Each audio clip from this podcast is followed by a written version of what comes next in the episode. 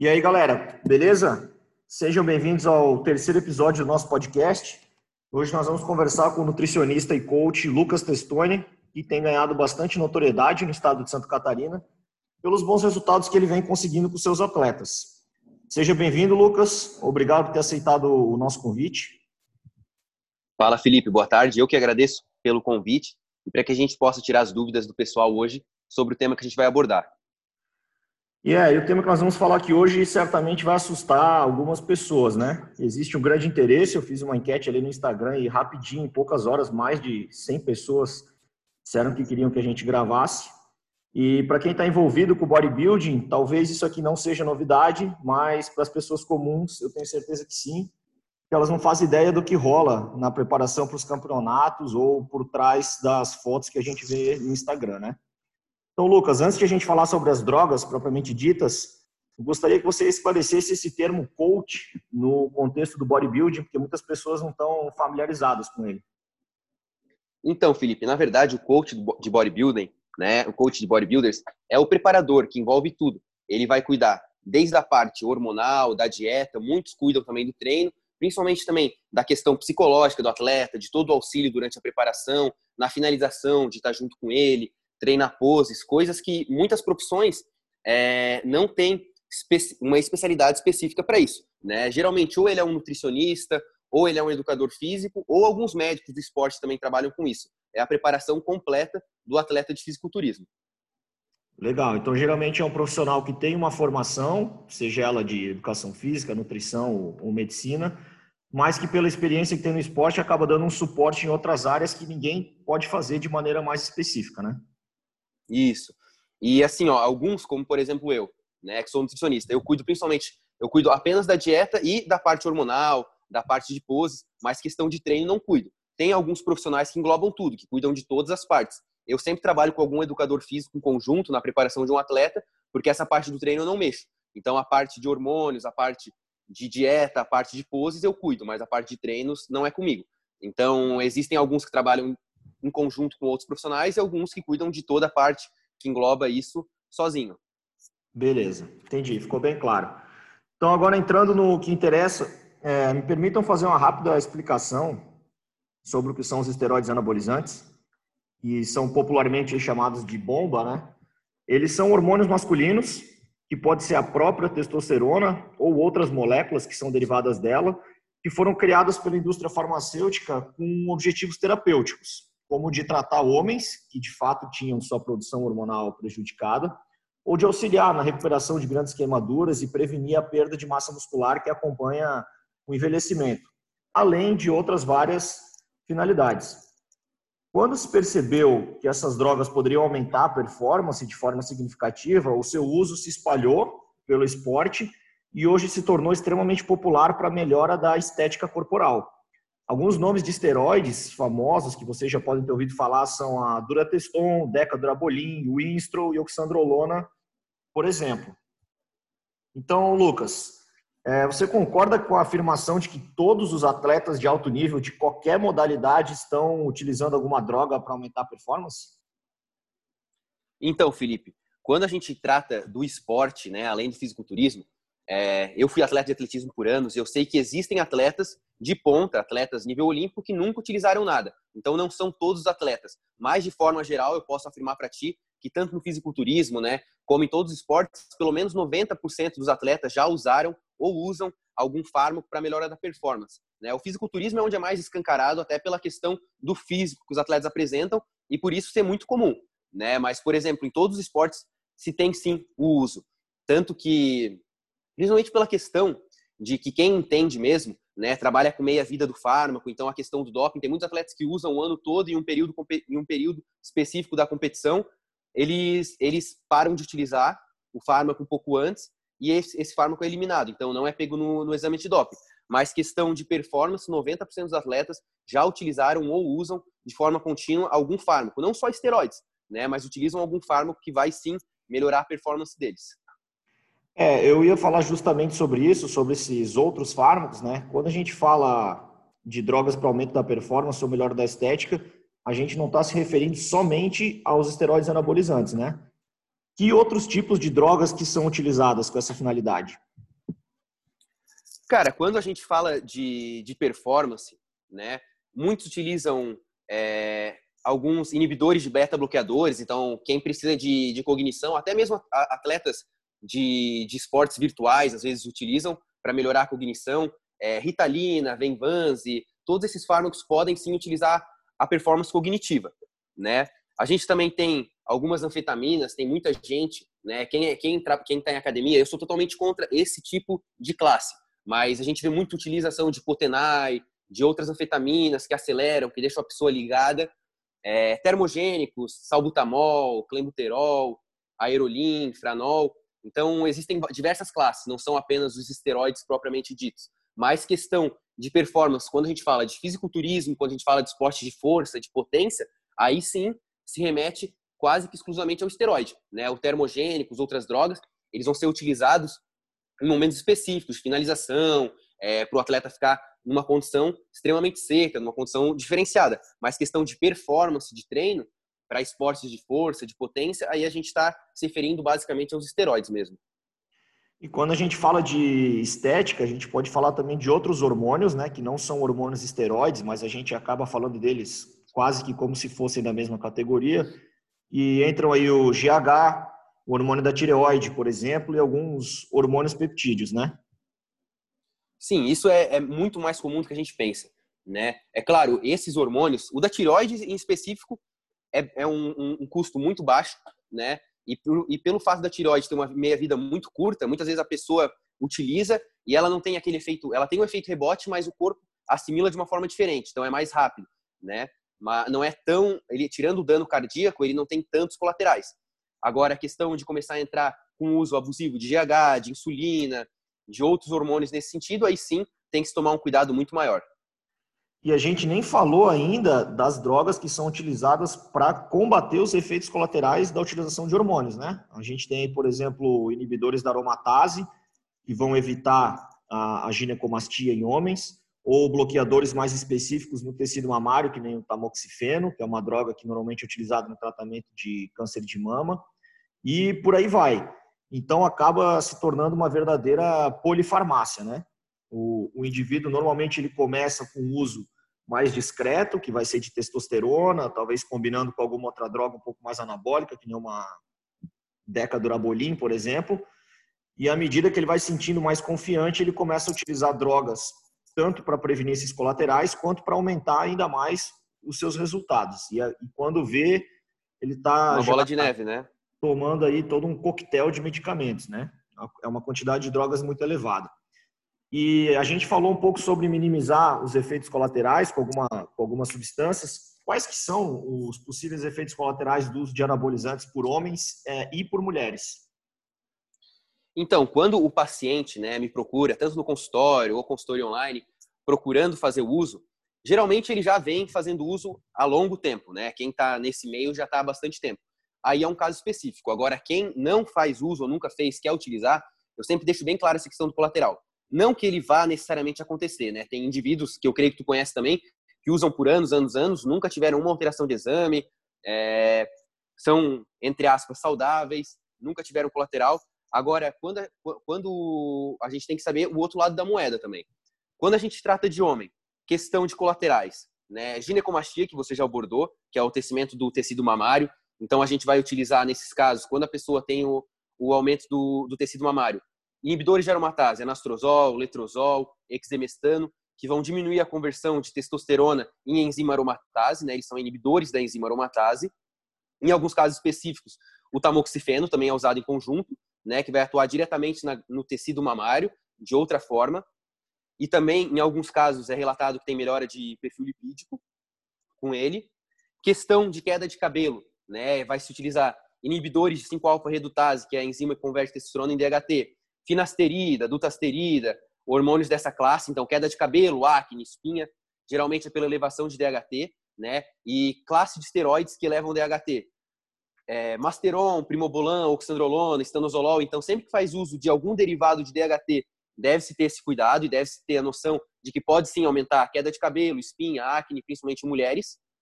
E em alguns casos, mulheres, apenas o salpalmeto já tende a auxiliar. É...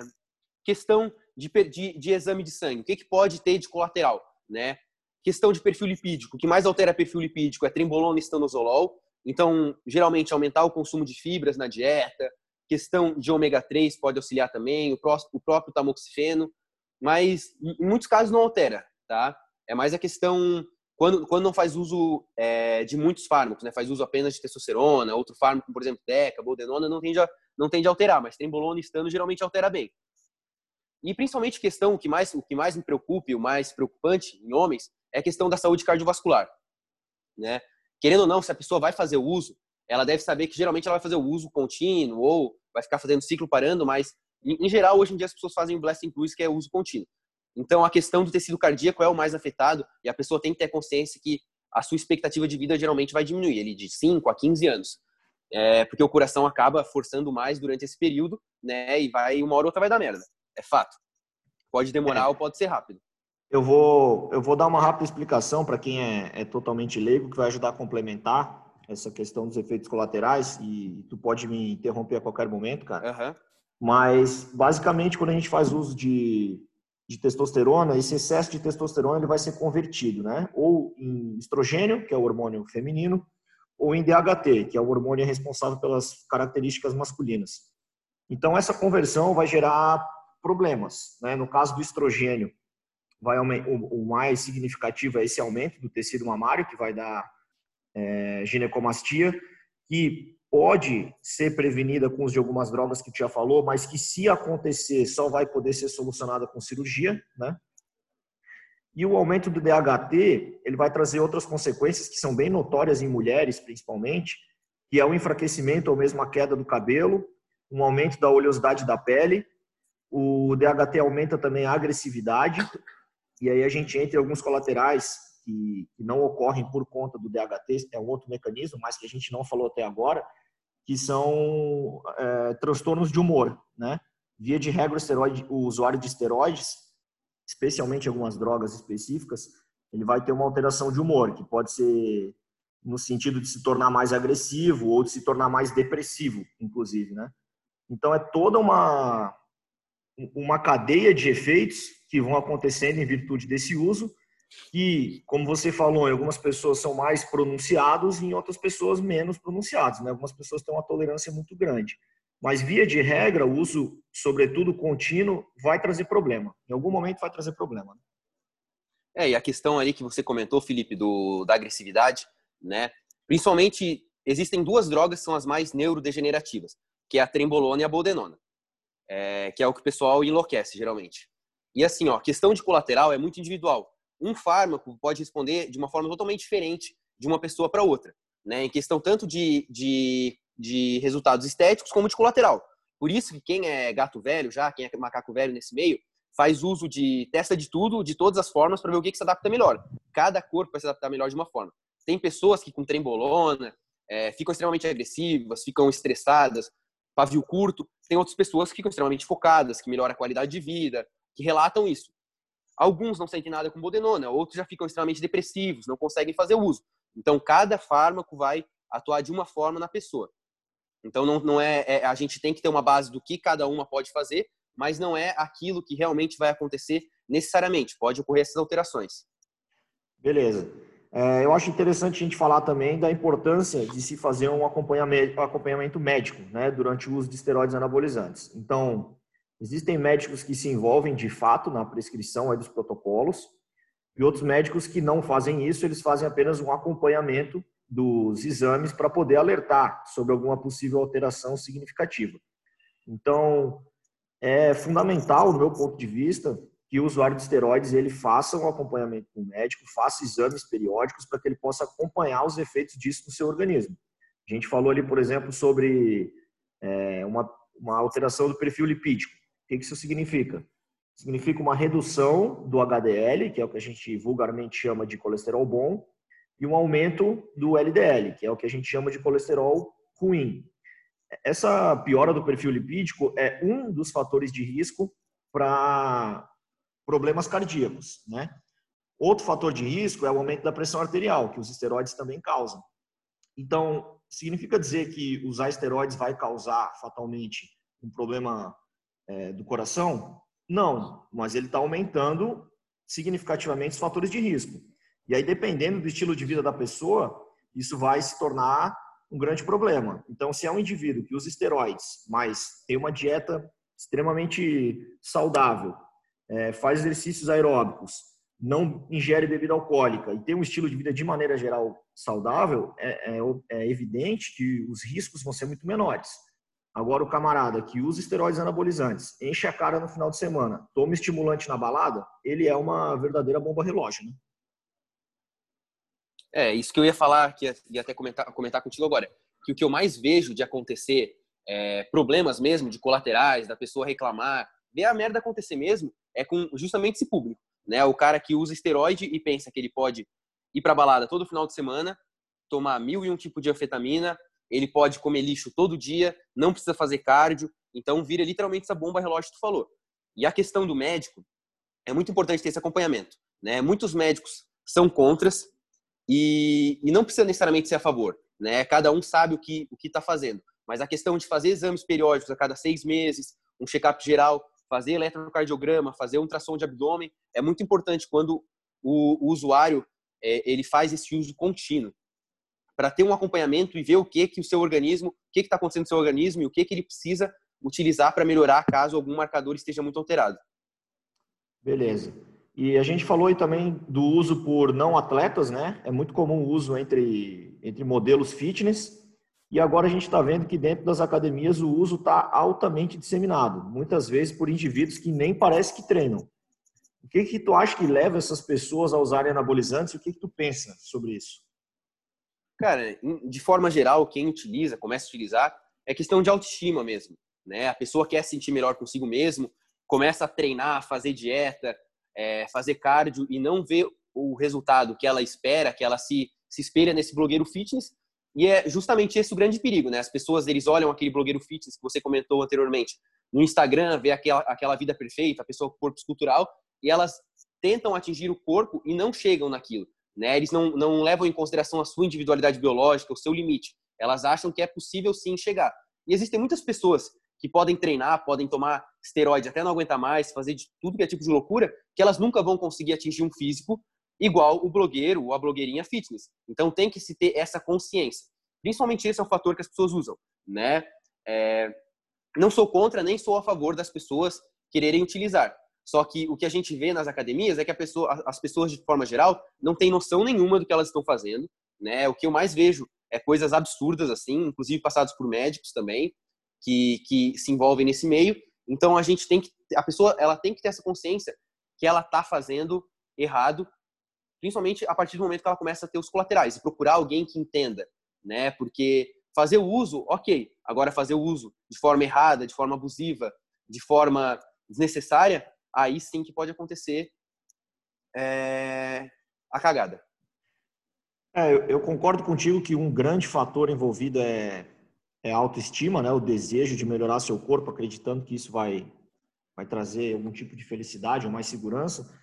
E, mas envolve também uma, uma ansiedade por resultados rápidos, né? que é muito natural na nossa sociedade. A gente quer tudo rápido. Né? A gente quer um lanche, pede pelo telefone, daqui a pouco ele está aqui na porta, tudo se soluciona da noite para o dia, e a musculação é uma coisa que leva anos para a gente ver o resultado, né? É uma verdadeira maratona, são anos de dieta, são anos de treino, e ninguém quer esperar, né? O camarada, ele acabou de entrar na academia e ele já quer ter aquele físico de alguém que ele admira, desconsiderando quantos anos aquela pessoa já vive esse estilo de vida e acaba aí se precipitando, né?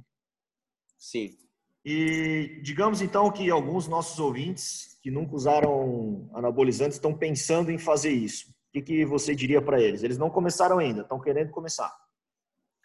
Cara, eu diria assim, ó, vou dividir em homens e mulher, para ser bem claro, né? Questão de homem, caso queira fazer o uso, tem que saber que não adianta você querer começar e ficar fazendo ciclo parando, ciclo parando, que isso é mais prejudicial para o organismo do que for fazer o uso contínuo. Então, se for começar a usar, se for pensar em usar, tem que saber que isso não é brincadeira e que vai ter que ter o acompanhamento por longos períodos, né? Acompanhamento médico cada seis meses, pelo menos, para fazer o exame de rotina. Tem que saber que vai ter que ficar fazendo esse uso de forma contínua e se parar, vai provavelmente perder todo, tudo que ganhou e ter noção dos riscos que podem surgir durante o uso. Então a pessoa tem que ser bem consciente com relação aos riscos, saber que vai sim provavelmente diminuir a sua expectativa de vida, que ele pode ter colateral e que é um fármaco, ele vai ficar em tese dependente disso, né? Não é uma brincadeira, não é ah, vou ali, vou tomar duas ampolinhas de, de durateston, vou ganhar massa e, e parou. Não é assim que funciona a brincadeira. Com questão a mulher é muito mais delicado. Mulher geralmente, né, não vai fazer uso contínuo, nem minhas atletas que competem em alto nível não fazem uso contínuo. Só que mulher é, é, é um caso específico, por quê? Questão de aumento do clitóris, engrossamento da voz, né? Principalmente os dois colaterais, né? Queda de cabelo, os derivados do DHT ali, a gente consegue controlar com finasterida, salpalmeto. Agora, engrossamento da voz e aumento do clitóris e questão de aumento de algumas características masculinas, algumas mulheres ficam com o rosto mais quadrado, dá diferença, isso é algo que, que geralmente não tem mais volta. Então, se você vai começar, você tem que saber que mesmo utilizando uma dose mínima, pode sim ficar com a voz grossa, pode ficar com clitóris é, grande, pode ter aumento do clitóris. Então, isso são colaterais que a pessoa vai ter e vai manter até o resto da vida. Né? Ela tem que ter essa consciência. Quer usar? Usa. De forma consciente, com um acompanhamento correto.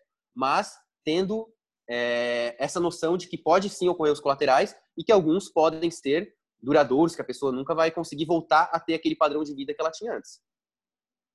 É, eu acredito que Algumas pessoas podem até nos criticar por estar aqui expondo esse tipo de informação, mas saber de tudo que envolve o uso, eu penso que seja a melhor maneira de dar ferramentas para que cada um faça uma escolha consciente, né?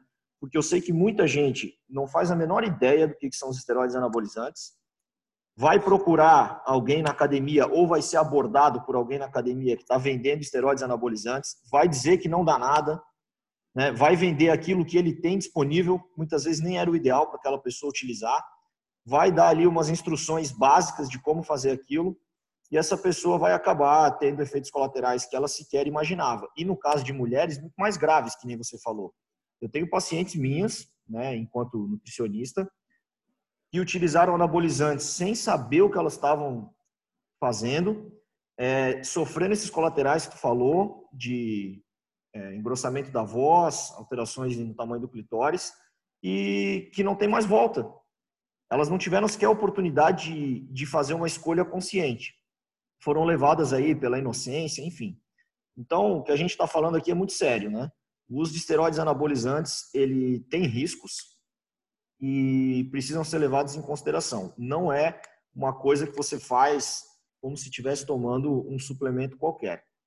E como a gente já falou várias vezes, é fundamental o acompanhamento médico e, na minha opinião, é fundamental que antes de você se quer encostar nos anabolizantes, você aprenda a treinar e aprenda a se alimentar corretamente. Então, vale a pena investir num treinador, vale a pena investir num nutricionista e aí, depois de anos nessa caminhada, se você realmente achar que deve, partir para o uso do, dos esteroides, né?